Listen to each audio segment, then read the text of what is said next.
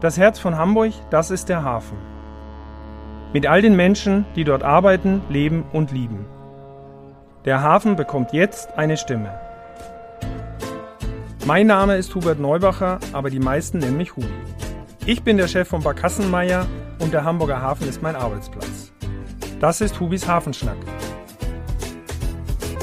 Moin, hier ist Hubis Hafenschnack.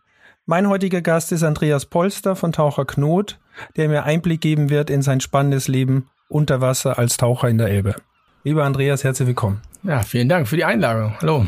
Du bist Taucher mhm. und ganz richtig genannt, glaube ich, nennt man das Helmtaucher. Das ja, genau. genau.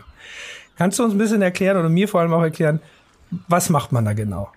Naja, also am einfachsten ist es, glaube ich, gesagt, dass wir einfach Bauarbeiter unter Wasser sind. Mhm. Ähm, das greift so ziemlich eigentlich alles ab, was wir machen. Man kann alles, was man über Wasser an Arbeit machen kann, äh, kann man unter Wasser auch machen. Da gibt es Geräte, spezielles Equipment für, dass man auch unter Wasser genauso arbeiten kann wie über Wasser. Schweißen, brennen, Betonarbeiten, ist alles gar kein Problem. Okay, und wie, wie kommt man dazu? Also jetzt würde ja naheliegen, dass man sagt, man hat so ein bisschen sein Hobby zum Beruf gemacht. Also ganz viele fliegen ja um die Welt und gehen tauchen. Wie war es denn bei dir? Ich glaube, es war doch ein bisschen anders, ja? Ja, es war tatsächlich ein bisschen anders. Ich bin äh, immer, also ich bin an der Ostsee aufgewachsen, komme aus Mecklenburg in der Nähe von Greifswald und bin dann äh, zur Marine gegangen, bin dort zehn Jahre zur See gefahren, hatte auch dort viel mit Wasser zu tun, aber eigentlich nie mit Tauchen und äh, habe mich dann neu umorientiert ins Zivilleben und kam dann über meinen äh, Kumpel die Berufstaucherei hier nach Hamburg und habe dann hier meine Ausbildung gemacht, weil ich es einfach super spannend fand unter Wasser handwerklich zu arbeiten, war für mich damals genauso verrückt, wie es jetzt für andere verrückt klingt, wenn man ihnen das erklärt und für dich quasi, ja. wenn man ihnen das erklärt, was man so macht. Ja. Ähm, aber ja, das war eigentlich so der Weg. Ne? Mal gucken, was passiert. Kann nur interessant werden. Das hat geklappt. Äh, ich habe mich nicht so doof angestellt. Es hat alles funktioniert. Es gab natürlich auch wilde Situationen, die mal nicht so gut gelaufen sind. Äh, gelaufen sind. Das gibt es sicherlich überall. Ja. Aber es hat auf jeden Fall funktioniert. Und jetzt mache ich das seit mittlerweile acht Jahren. Du warst vorher Koch, genau. richtig? Ja. Auf einem Man Marinen Minenjagdboot. Minenjagdboot. Minenjagdboot. Jetzt würde ich da ja schon mal sagen, das ist ja schon mal eine ganz coole Sache. so. Aber du hattest vorhin äh, erwähnt auch irgendwie, dass, dass man als, als äh, Koch auf so einem Schiff natürlich einen anderen Posten hat, oder zumindest habe ich das gelesen. Das, äh, das ist ja nicht, dass man auf so einem Boot dann tatsächlich immer oben steht und sonstiges und das wahrscheinlich auch der Grund war zu wechseln. Aber kann man denn als Koch dann einfach wechseln und Taucher werden? Oder wie, wie geht das? Naja, also die Richtlinie in Deutschland ist so, dass du eine handwerklichen, äh, handwerkliche Berufsausbildung haben musst. Dann bewirbt man sich im Endeffekt bei einer Firma, die das, die diese Ausbildung, beziehungsweise es ist ja eigentlich auch nur eine Weiterbildung anbietet. Mhm äh, dann bewirbt man sich, wenn der Chef sagt, Mensch, okay, das könnte passen, dann reicht er das natürlich bei der IHK ein, ob das alles so hinhaut. Mhm. Äh, und die sagen dann ja oder nein. Ne? Okay. Und bei mir hat's gepasst. Also die sagen, alles gut, das ist kein Thema. Für uns ist das als Koch okay, wenn du natürlich die handwerklichen Prüfungen, die du auch ablegen musst, ne? musst du da natürlich auch hinkriegen. Ne? Okay. Und wenn du dann natürlich also man sollte von vornherein schon so ein bisschen die Möglichkeit haben, handwerklich ganz gut unterwegs zu sein und da auch so ein bisschen flexibel zu sein. Ja. Und natürlich gibt es immer jemanden, der es besser macht oder sonst irgendwas, aber du musst schon handwerkliches Geschick mitbringen. Ne? Na, ich glaube, das hast du in, in allen Fällen. Also ja. Man muss vielleicht ein bisschen ja. flexibel sein und genau. das heißt also im Grunde ist es ein relativ offenes Feld. Also jeder, der ein bisschen handwerklich äh, ja. kann und auch Lust dazu hat, könnte sich überlegen, Taucher zu werden. Ja, grundsätzlich ist das so, ja. Okay. Das stimmt. So, und Helmtaucher ist gleichzeitig auch, oder hängt das irgendwie zusammen? Das ist Trockentaucher. Ja, genau. Richtig? Genau. Was stelle ich mir darunter jetzt genau vor? Weil ich denke, du tauchst ja ins Wasser. Was kann denn daran dann trocken sein? Naja, unsere Anzüge sind trocken. Also man kann natürlich auch nass tauchen. Aber wir machen das hier nicht, weil es einfach wassertemperaturtechnisch hier keinen Sinn macht. Es gibt zwar spezielle Warmwasseranzüge, die man gerade im Winter nutzen kann. Dann kühlst du auch nicht so schnell aus und kannst auch dementsprechend länger unter Wasser bleiben. Wir tauchen hier mit Trockenanzügen. Das bedeutet, sie sind einfach dicht und warm und werden nicht nass, wenn wir nicht irgendwie nicht aufpassen unter Wasser und uns ein Loch reinmachen. Ähm, ist das einzige, sie sind quasi am Handgelenk, und am Hals sind sie abgedichtet. Okay. Und dann kommt ja eh noch der Helm oben drauf. Das heißt, aus Halsrichtung kann kein Wasser kommen. Okay. Und sollte auch kein Wasser kommen. Und äh, Arm, äh, Arme halt auch nicht. Da kann es auch nicht rein und du hast noch Handschuhe drüber. Das, die Hände sind quasi die einzigen Extremitäten im Idealfall, die nass Die werden. äh, raus. Ja, da hast du dann quasi. Neoprenhandschuhe drüber. Okay. Und dann, dann ist es ja, normalerweise ist es ja so, dass ähm, bei Nasstauchanzügen ähm, bildet sich ja zwischen dem Neopren und der Haut sammelt sich ja Wasser. Und Ja. das wird dann, wird dann quasi so eine Isolationsschicht. Das Wasser erwärmt sich durch die Körpertemperatur und deswegen ist, wird dir warm. Okay. Ne? Oder wird dir nicht kalt. Okay. So, und das kannst du bei dem Wassertemperatur nicht machen, weil wir auch ganz oft Arbeiten haben, bei denen wir uns nicht bewegen. Hm. Das heißt, von innen trocken. Ich erkläre es nochmal für mich so ein bisschen, weil klar, von außen stehst du ja im Wasser. Unter Wasser. Genau, also die, man So. wird als, als Körper wirst du nicht nass. Okay. Und wir haben dann dadurch nämlich auch die Möglichkeit, gerade bei kalten Wasser, äh, ja doch bei kalten Wassertemperaturen, uns durch Unterzieher, also ja, ähm, ja Unterzieher, also hier, na Thermokleidung, Dankeschön. Thermokleidung. Hm? durch Thermokleidung dann zu behelfen und dementsprechend warm einzupacken und dann hältst du es auch unter Wasser bei 4 Grad Wassertemperatur relativ lange aus. Das geht dann schon. Jetzt kenne ich euer Berufsfeld so ein bisschen aus der kleineren Schifffahrt, also von den Barkassen. Mhm. Also wenn wir mal was in der Schraube haben und sagen. oder ich sag mal Angelseen sind ja auch so Sachen, Ja. die durchaus mal äh, in die Schraube kommen und Ja. ja. ich sag mal, anstrengend ist, weil man ja nicht weiß, wie, wie, wie groß der Schaden am Ende Ja, tatsächlich genau. sein kann, wenn das in die, in die Welle gerät. So. Dafür holen wir mal einen Taucher. Ganz genau. Dafür kann man aber auch mal an einer seichten Stelle in der Elbe selber mal mit der Badehose runtergehen und gucken, was ist da. Haben die auch schon gemacht? Ja. Da seid ihr natürlich ein bisschen weit weg von oder du. Wie viel Zeit am Tag bist du unter Wasser? Bist du jeden Tag morgens los und dann geht's irgendwo runter an die Kaimauer und dann ist man fünf Tage hintereinander weg? Immer nicht an der frischen Luft? Grundsätzlich ist das so. Also es kommt so ein bisschen auf die Baustellen an, wie die Baustellen aufgebaut sind. Haben wir Tagesbaustellen, haben wir kleine Jobs. Ja, wir haben, neulich haben wir äh, einen Fender geborgen äh, an dem ähm, äh, am Containerterminal. Da ist so ein großer Feststofffender reingefallen, der geht natürlich sofort unter Klar. und als Hindernis sollte der dann weg. Und den haben wir dann rausgeholt und da ta- guckt man dann, okay, du schnackst mit deinen Kollegen, wer hat Ja. Lust zu tauchen, ne, wer möchte tauchen, was auch immer. Und dann, jo, alles klar, dann wird einer ausgesucht und dann geht man tauchen. Wenn du aber durchgehende Baustellen hast, zum Beispiel ähm, vor einiger Zeit haben wir ja aktiv an der Sanierung oder am Neubau der Katwigbrücke teilgenommen und bei dem Fundamentbau. Und da waren wir jeden Tag im Wasser. Jeden Tag. Dann aber nicht den ganzen Tag, weil das da so tief war, dass wir halt tauschen mussten. Ne? Wenn du sehr tief tauchst, hast du eine begrenzte Zeit, die du unter Wasser sein kannst.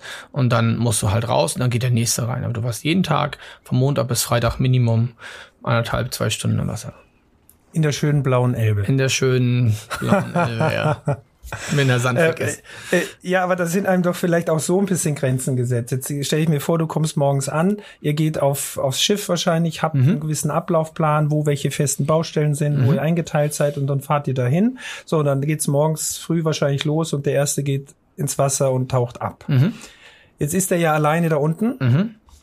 Wie ist der Kontakt nach oben? Weil irgendwo muss ja eine gewisse Sicherheit gegeben sein, dass eine Kontaktmöglichkeit äh, da ist, dass, wenn der Taucher unten alleine zugange ist, damit da oben auch zu hören ist oder Ja, genau. Also das ist ein entscheidender Unterschied zur, zur Hobbytaucherei. Und was halt auch das Helmtauchen an sich vor allen Dingen ausmacht, ist halt nicht nur der Helm und dass es auch im Regelfall trocken ist, sondern dass du eine durchgehende Sprech- und Luftverbindung zur Oberfläche hast.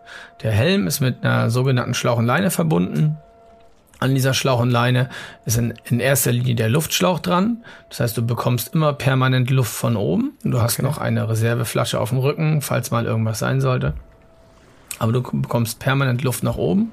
Und an diesem Schlauch sind auch ähm, ein, ist ein Kabel für Telefon, also für Kommunikation und für Licht und Kamera zum Beispiel Okay. mit dran. Das heißt also, der Taucher, der wird über Wasser immer gehört. Das ist dann ein Telefon, eine kleine Sprecheinrichtung.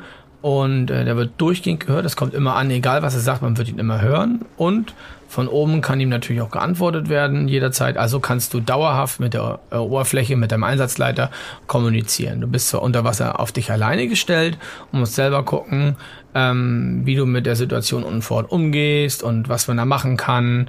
Es gibt natürlich vorgeschriebene Pläne, je nach, je nach Bauvorhaben. Ne? Mhm. Aber gerade so bei individuellen Sachen wie Schraubenklarierung zum Beispiel machen wir auch an Frachtern gerne mal. Ja. Da ist das ja alles ein bisschen größer und wenn die Jungs nicht aufpassen, auch deutlich komplizierter. Mhm.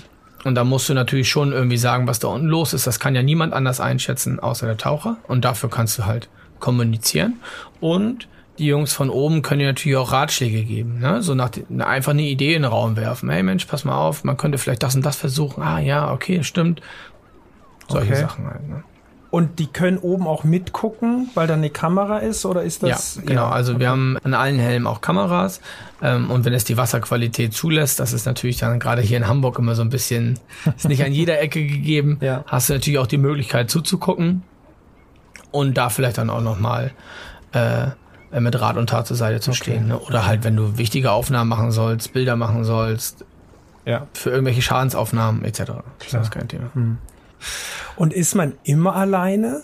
Gibt es nicht Arbeiten unter Wasser, wo man doch zu zweit oder, oder also es, arbeitet? Es ist durchaus möglich, zu zweit zu tauchen, das ist gar kein Thema. Ja. Ähm, aber in der Regel machen wir das nicht. Okay. Mhm. Weil es einfach, ja, der Aufwand wäre zu groß, der personelle Aufwand, den du als Tauchergruppe betreiben musst. Okay. Eine Tauchergruppe besteht aus vier Leuten. Wenn du eine zweite Tauchergruppe willst, dann brauchst du, brauchst ah, du schon ja. acht Leute. Mhm. Dann, dafür muss auch der Arbeitsaufwand gegeben sein. Und im Regelfall reicht es aus, wenn man das dann so handelt, wie, wie wir das halt handeln oder viele andere ja auch.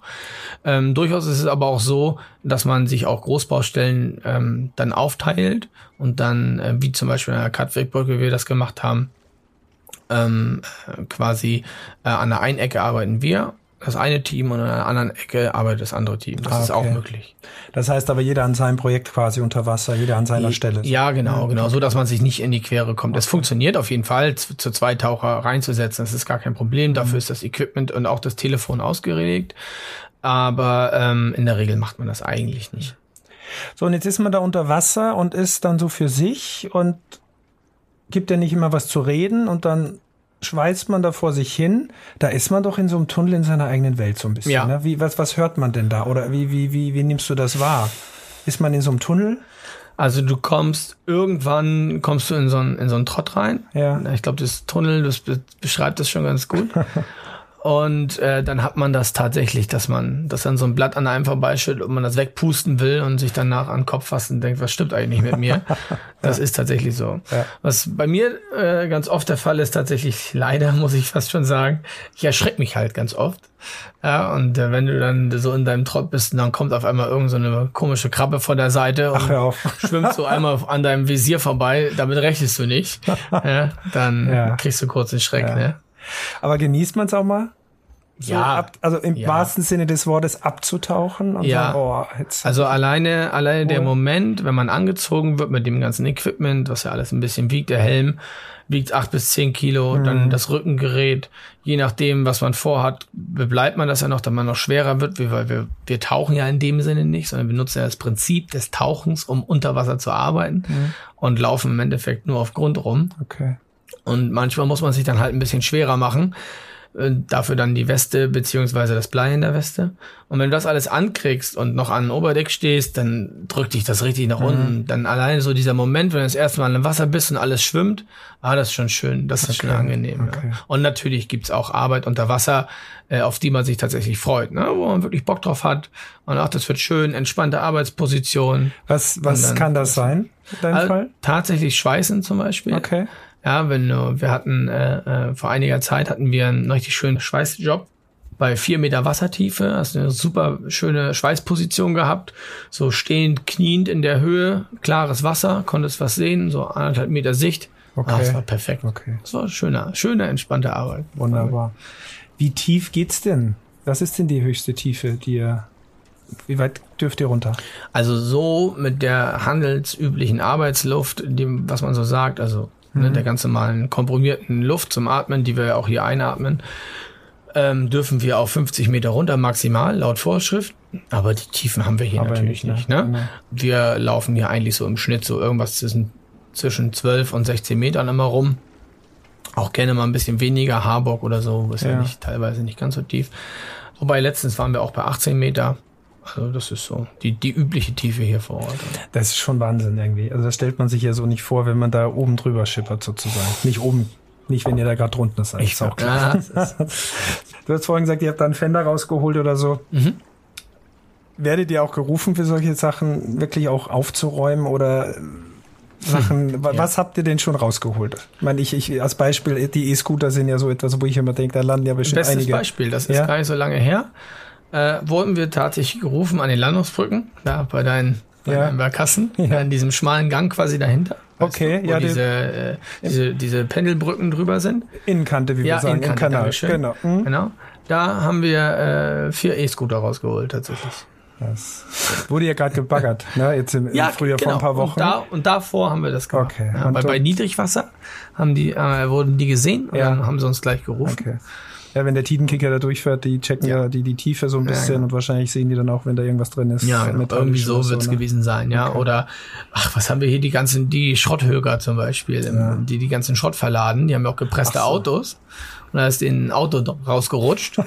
okay. Und dann haben wir ein Auto da rausgezogen ja. oder sowas. Also das passiert tatsächlich schon mal, okay. ne? dass man tatsächlich angerufen wird, weil Sachen ins Wasser fallen, die halt dann doch doof sind, wenn okay. sie da reinfallen. Ne?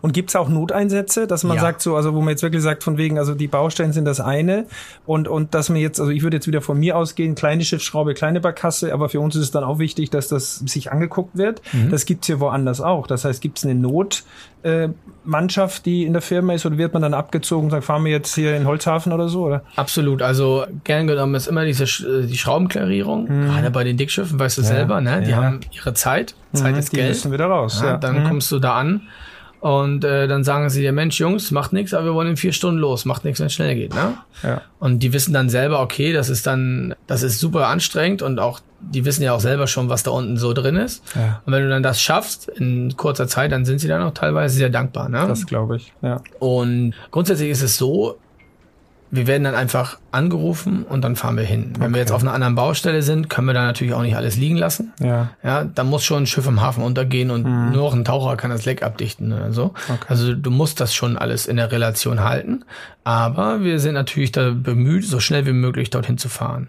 Ist auch ganz öfter, oder was heißt ganz oft, aber es kommt durchaus vor, nach Feierabend unter der Woche oder am Wochenende, dass das Telefon klingelt. Elbe Nummer 5 ist ja bestimmt noch ein Begriff, der mhm. Segler, der vor, ja, genau. vor zwei, drei Jahren da seine, seine, seine Remming hatte. Mhm. Ja, da waren wir dabei. Ah, da waren wir dabei. Wir sind, wir waren die, die es äh, dann untersucht haben, als sie ihn abgeschleppt hatten und der dann final untergegangen ist, haben das ganze Deck freigeräumt und so weiter und so fort mit unseren Kranschiffen, die ganzen Masten abgesägt und so, das alles abgefangen, weil das war ja, das war höchst gefährlich. Du konntest ja eigentlich noch gar nicht richtig tauchen, mhm. weil du nicht wusstest, was oben passiert. Aber ja. das sind so Noteinsätze, da wird man dann durchaus gerufen. Und auch wir jetzt bei Taucher Knot, wir machen ja auch Bergungen an sich durch die Kranschiffe und so, hier kleine Motorboote rausholen, ja, okay. Aber ähm, auch größere Sachen tatsächlich, ne? Mhm dass äh, hier so, so ein Ponton, so ein Anlegeponton von, von den Haddock-Fähren zum Beispiel, beim König der Löwen, ist ja auch nicht lange her. Stimmt. Das haben wir der auch gemacht. war ja auch mal unter Wasser, ja, größtenteils, genau. stimmt. Ja. Wahnsinn. Sowas passiert okay. ja durchaus mal. Ja. Also Andreas, das war hochspannend. Ich danke dir ganz herzlich für deine Offenheit und für das Gespräch. Das hat irre Spaß gemacht. Ich glaube, wir könnten noch viel länger sprechen. Wir treffen uns das nächste Mal irgendwo an der Waterkant unten, vielleicht auf ein Bierchen oder so. Oder ich komme mal vorbei und gucke mir da wirklich das Geschehen an bei euch ja, in der unbedingt. Firma. Sehr gerne. Würde mich sehr freuen. Vielen Dank, dass du da warst ja. und alles Gute. Dankeschön, nochmal danke für die Einladung. Das war's mit der heutigen Folge von Hubis Hafenschnack. Ich hoffe, es hat Ihnen gefallen. Wenn Sie Anregungen haben, melden Sie sich bei uns. Ansonsten alles Gute, bis zum nächsten Mal. Ahoi. Dieser Podcast ist eine Produktion der Gute-Leute-Fabrik in Kooperation mit Port of Hamburg, der Hamburger Morgenpost und der Szene Hamburg.